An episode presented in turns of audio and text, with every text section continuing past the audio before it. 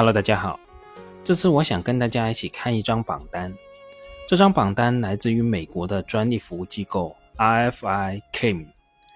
榜单的名称是“二零二二年全球二百五十家最大的专利持有者榜单”。顾名思义，其实这份榜单就是整理了二零二二年我们这个星球上拥有专利数量最多的二百五十家公司或者机构。有时候我挺喜欢看这类型的榜单的。可能有朋友会说，这些榜单代表不了什么，但我从这些榜单中却看出这些企业所处的位置。而所有的排行里面，专利的排名是我最感兴趣的。相对于研发费用的排名，专利其实是以结果论英雄。说到这里，可能又有朋友要说，专利里面水分很多，水很深，光看数量其实是看不出什么问题的。一家企业的研发能力和护城河，得看他们拥有多少关键专利的数量。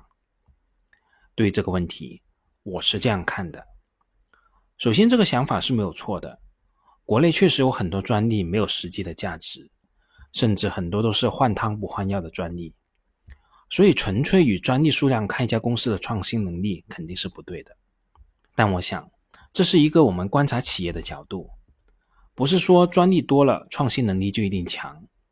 但如果一家企业说自己是高新技术企业，每年投了多少多少研发费用，但最终形成的专利却没几个，你会怎么看这样一家企业呢？而作为上市公司的外部人，通过这样一个窗口观察一家企业的研发能力，我想是非常合适的。正如大家整天说，中国的应试教育培养不出人才来。很多人毕业工作以后，高中所学的基本上都还给老师了。但你说这个应试的过程就没价值吗？从我自己思考的角度来说，我认为应试教育即使有千般不好，但起码起到了一个选人的作用，把最聪明、最专注、最有毅力，甚至是最好运气的人给选出来了。而在这个问题上，我认为专利是完全一样的道理。所以我认为。把专利作为我们观察上市公司的一个关键指标是没有任何问题的。正如医生确诊疾病时不可能单看某一项指标，飞行员也不可能盯死一个仪表开飞机一样，我们做投资也要避免绝对化的思维方式。我们拿到一家企业的利润表，就能代表我们了解这家企业的盈利状况了吗？我们拿到这个企业的资产负债表，就代表我们了解这个企业的资产质量了吗？甚至我们只是看了一下市盈率和市净率，就代表我们了解企业的估值情况了吗？又或者说，我们询问了企业内部的相关人士，就代表我们了解这家企业的业务模式了吗？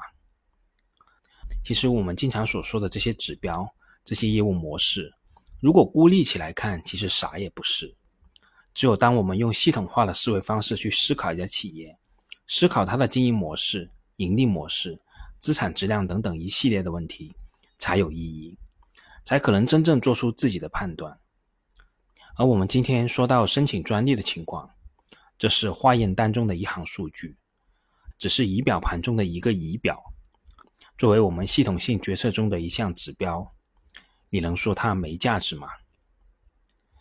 那最后我们再说说整理这份榜单的机构，其实是一家非常老牌的商业服务机构了。RFI 成立于一九五五年，当时的名称为工业信息服务公司。确实，在商业服务方面，大洋对岸的国度确实比我们要完善的多，也细分的多。在一九六零年，RFI 就首次提供了电子数据和专有搜索软件，重点是化学的专利信息。而当时，RFI 制作了第一个深入美国的化学专利索引。平均每个美国专利都包含二十到二十五个关键词，以印刷的双词典格式提供。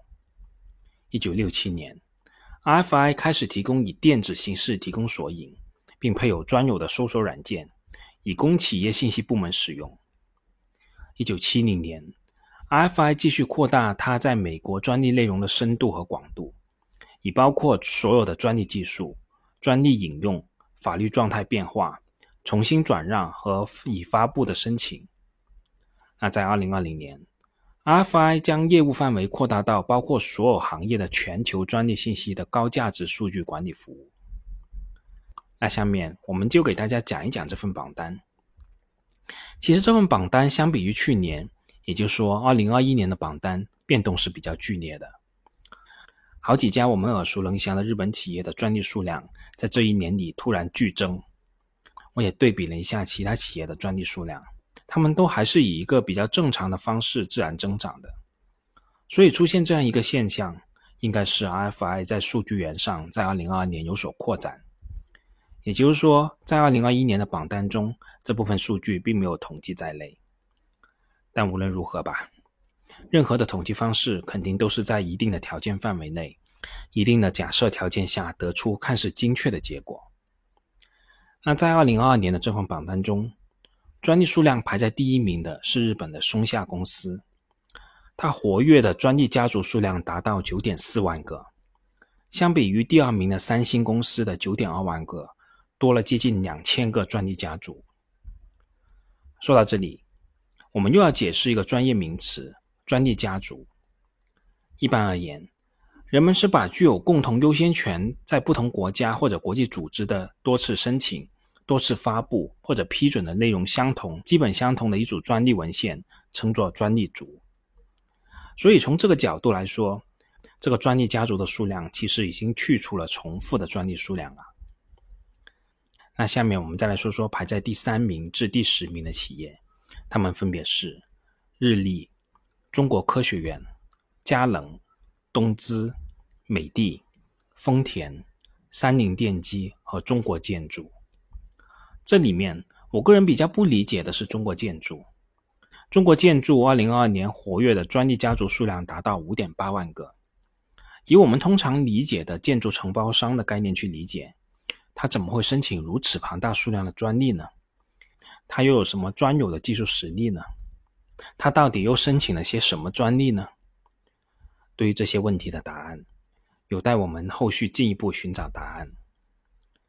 那排在第十一到第十五名的企业分别是华为、中石化、格力、富士胶片控股、日本电器，也就是 NEC。董明珠董总曾经说过，所有的中国企业都要向华为公司看齐，真正在质量控制和科技研发上下足功夫，通过长时间的集体努力，总有一天会重新得到国际、国内市场的认可。我想，我看到了在他带领下的那家公司在一步一步践行自己曾经说过的话。其实还有一份榜单，就是前瞻产业研究院发布的《二零二二年全球 CPU 芯片行业技术全景图谱》。这份报告中发布了截止二零二二年九月全球 CPU 芯片行业专利申请数量 TOP 十申请人，分别是英特尔公司。国际商业机器公司，也就是 IBM；三星电子株式会社、高通股份有限公司、威盛电子股份有限公司、华为技术有限公司、微软技术许可有限责任公司、高级微装置公司、珠海格力电器股份有限公司和苹果公司。从这份榜单上，其实我们也可以看出一些端倪来。但我个人认为这份榜单的公信力还是有所欠缺吧，所以我们这里就不再细说了。那接下来我们再说说排在第十六至第二十五名的企业，他们分别是 IBM、红海精密、索尼公司、富士通、日本电装、步步高电子、博士公司、中国石油、清华大学和本田公司。上述的这些企业构成了这个世界上持有专利数量最多的二十五家企业。那在二十五名之后还有什么公司呢？我们也不妨一起看一看。他们分别是理光公司、西门子、爱普生、京东方、微软、中铁建、中车、中国中铁、NTT，也就是日本电报电话公司、LG。新日铁、TCL、通用电气、浙江大学、京瓷公司、腾讯、雷神公司、三菱重工、英特尔、高通、字母表，也就是谷歌的母公司，科尼卡美能达、海尔、德国大众以及苹果公司。那到了这里，其他的其实我觉得也没必要多说什么了。这些都是我们这个星球上最为强大的一群企业。还是我们开篇说的那一句吧，这些成绩单并不能完全代表他们的能力和护城河，但这里面学霸的比例肯定是不低的。